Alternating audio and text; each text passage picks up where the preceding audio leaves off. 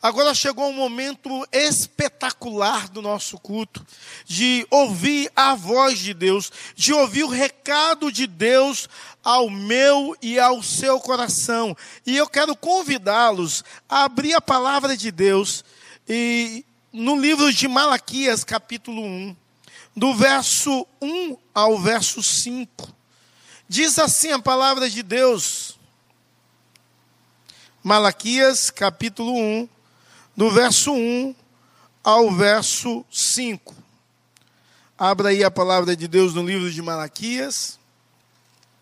Então, a palavra de Deus no livro de Malaquias diz assim: sentença pronunciada pelo Senhor contra Israel por meio de Malaquias.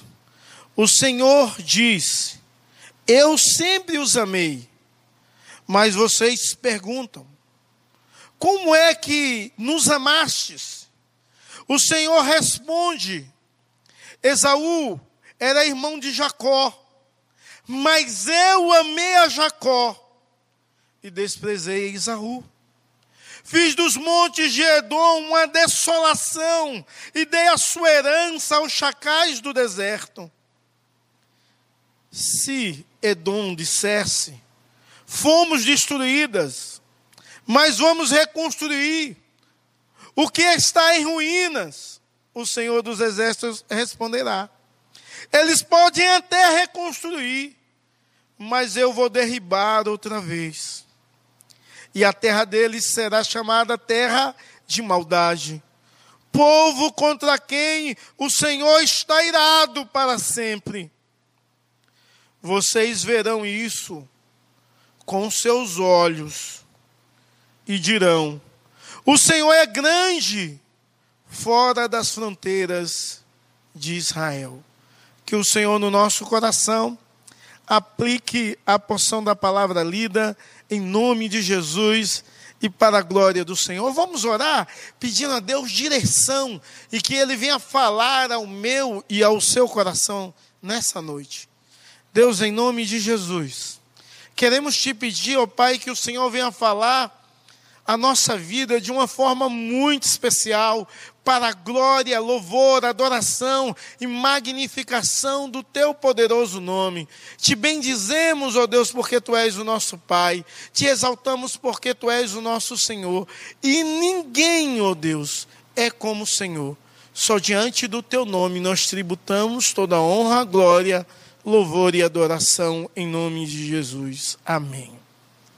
Irmãos, Hoje nós iremos começar uma série de mensagens baseada no livro de Malaquias, o último livro do Antigo Testamento. É claro que você já sabe que a Bíblia ela não está em ordem cronológica. E o período de Malaquias foi um outro. E você é convidado a participar dessa série e receber de Deus algo muito especial. Nós fizemos uma introdução da série, uma introdução do livro através de um vídeo e eu quero te chamar a atenção a assistir essa introdução da série que também é uma introdução do livro e certamente vai edificar a sua vida.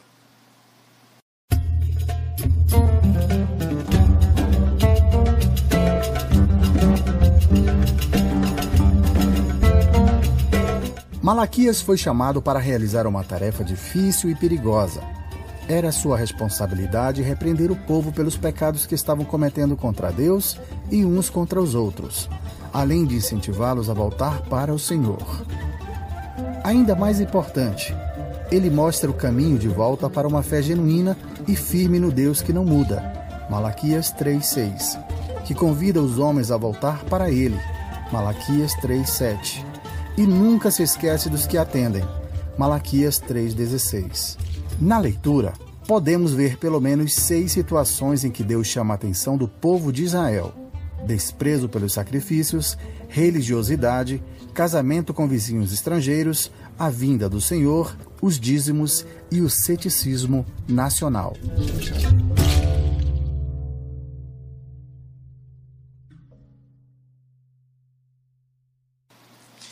Tema tema da nossa série é Volta para Deus.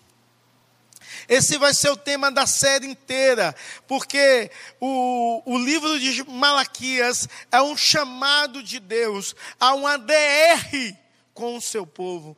É um chamado de Deus para que o povo se volte para Ele em amor, em adoração, em devoção. É um chamado de um Deus que ama o seu povo, que é sua noiva e deseja que o seu povo viva e viva para a glória dele.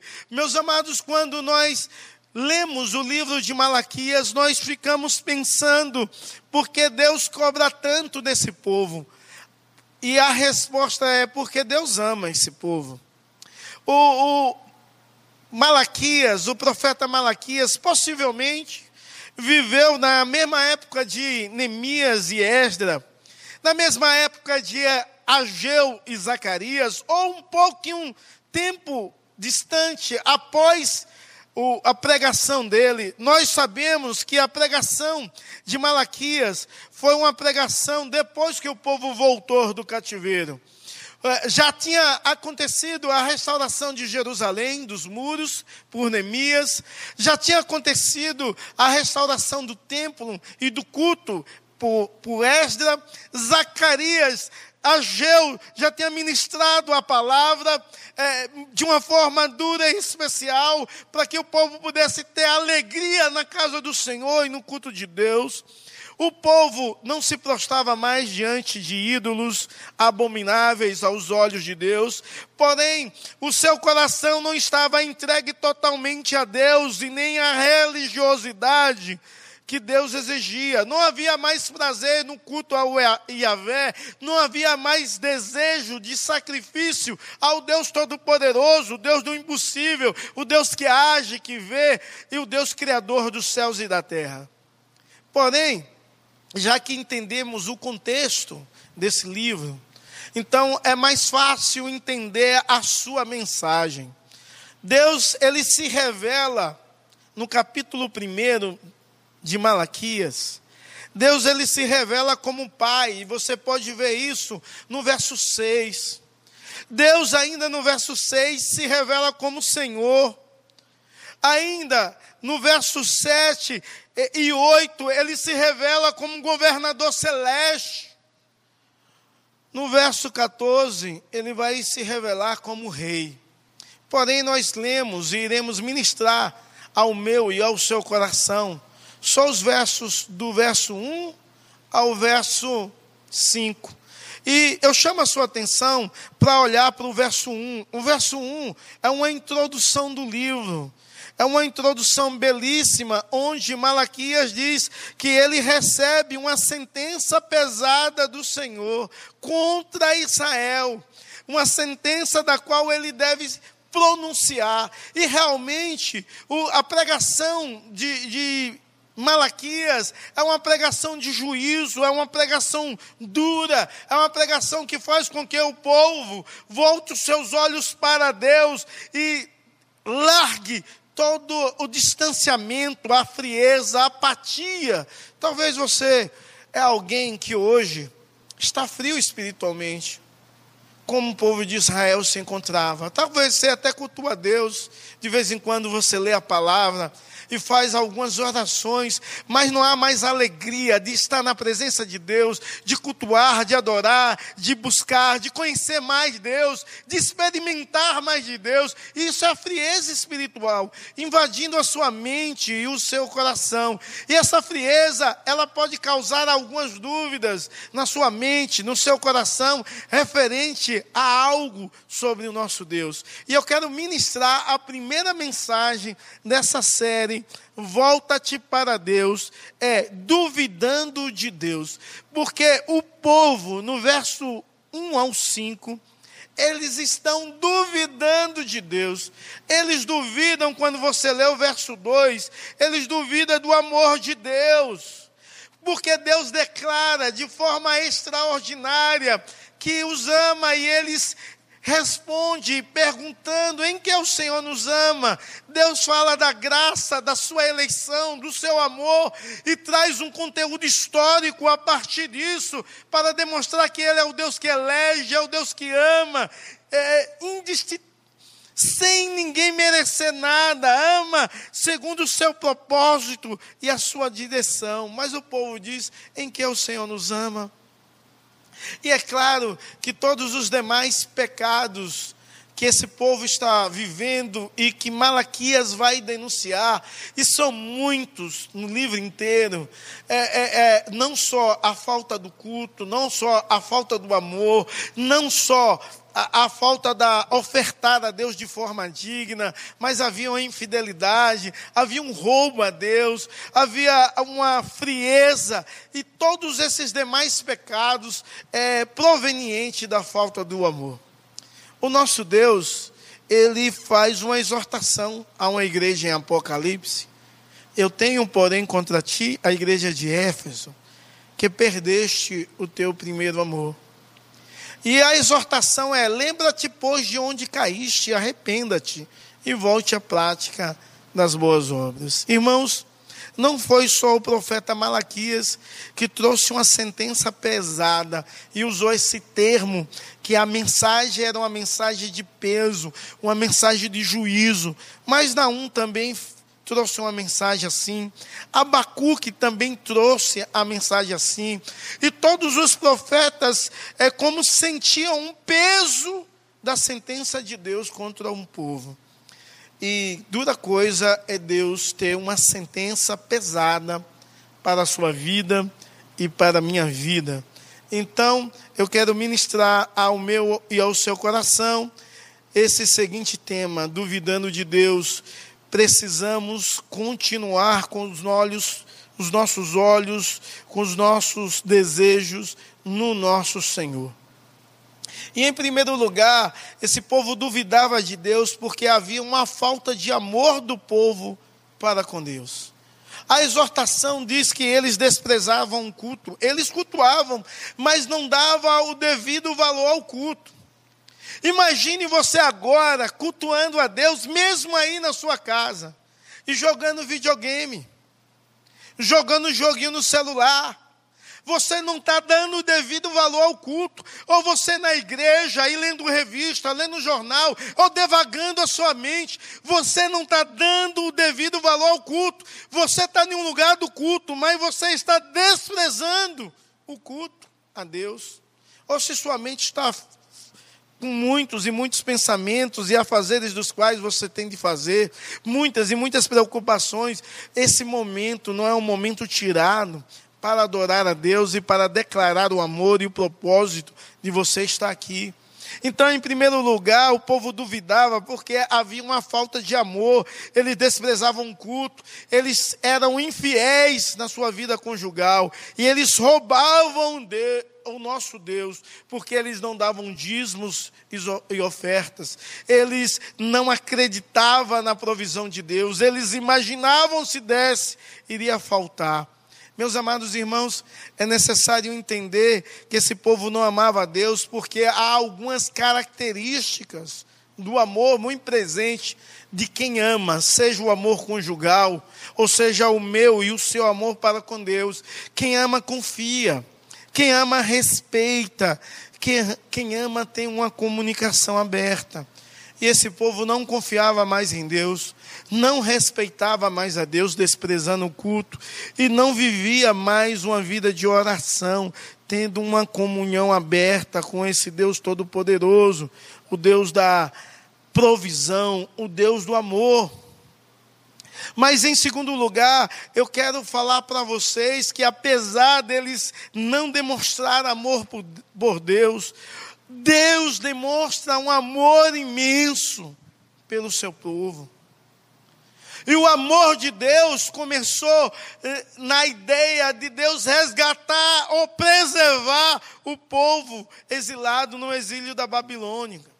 O amor de Deus se deu quando Deus levantou Ciro para libertar o povo e permitir que o povo voltasse para Jerusalém e reconstruísse a cidade e o templo. Deus demonstra e demonstrou o seu amor pelo povo, porque Deus toma a iniciativa de falar. E quando você vê o verso primeiro, você vê que a sentença foi de Deus. Então Deus tomou a iniciativa de falar com o povo, mas não só a iniciativa de falar, ele tomou a iniciativa de declarar o seu amor pelo povo. Quando você lê o verso 2, você vê Deus dizendo de forma clara que ama o povo, e o povo duvida em quem o Senhor nos ama. De que maneira o Senhor nos ama? Eles não conseguiam enxergar o bom, a bondade do amor de Deus. Eles não conseguiam enxergar o quanto Deus tinha sido fiel, o quanto Deus tinha demonstrado o seu amor através da sua eleição do povo de Israel, da sua dedicação, através da sua preservação e através de que ele mesmo se posicionou dizendo que amava esse povo. É claro que antes disso, Deus usou o profeta Jeremias, que pregou de longe, me deixou, me deixou ver o Senhor dizendo: Com amor eterno eu te amei, e com benignidade eu te atraí tu és meu. Então, Deus prova o seu amor para esse povo, não só uma vez, e dessa vez usando o profeta para declarar o seu amor, mas Deus prova o seu amor para esse povo quando ele declara a sua escolha, eleição graciosa. O Senhor diz que escolheu a Jacó, verso 2 e 3 é necessário que eu e você possa entender que não é injustiça da parte do Senhor em agir desse modo, pois Ele escolhe a quem Ele quer, Ele tem misericórdia de quem lhe apraz ter misericórdia, de modo que Ele relembra esse povo que Ele escolheu a Jacó pelo seu livre amor eletivo, ele escolheu livremente e graciosamente, porque ninguém merecia nada de Deus, todos nós merecíamos perdição, e Deus escolhe um povo para si por amor. Deus profetiza isso e faz esse povo lembrar do passado, de Gênesis quando ele diz a profecia, a mãe de Jacó, que o mais velho servirá ao mais novo. Então, a partir do verso 2, 3 e 4, Deus diz: Eu escolhi vocês, e vocês perguntam por quê? Eu escolhi porque eu amei vocês, não havia nada de bom em vocês, e eu escolhi Jacó, vocês são meu povo, por livre escolha minha. O Senhor Jesus diz a mesma coisa. O Senhor Jesus diz: Não foste vós que escolhestes a mim, pelo contrário, eu vos escolhi a vós outros. É claro que nós entendemos que Deus nos amou e nos elegeu em Cristo Jesus. E por que Ele nos elegeu? Não é porque Ele sabia que nós iríamos crer, mas Ele nos elegeu para que, eleitos nele, possamos crer e viver uma vida para a glória dele. Ele não nos elegeu porque viu em nós alguém bom que iria fazer alguma coisa boa, mas ele nos elegeu para boas obras nele. Ele nos elegeu não porque éramos santos, mas ele, ele nos elegeu para nos santificar.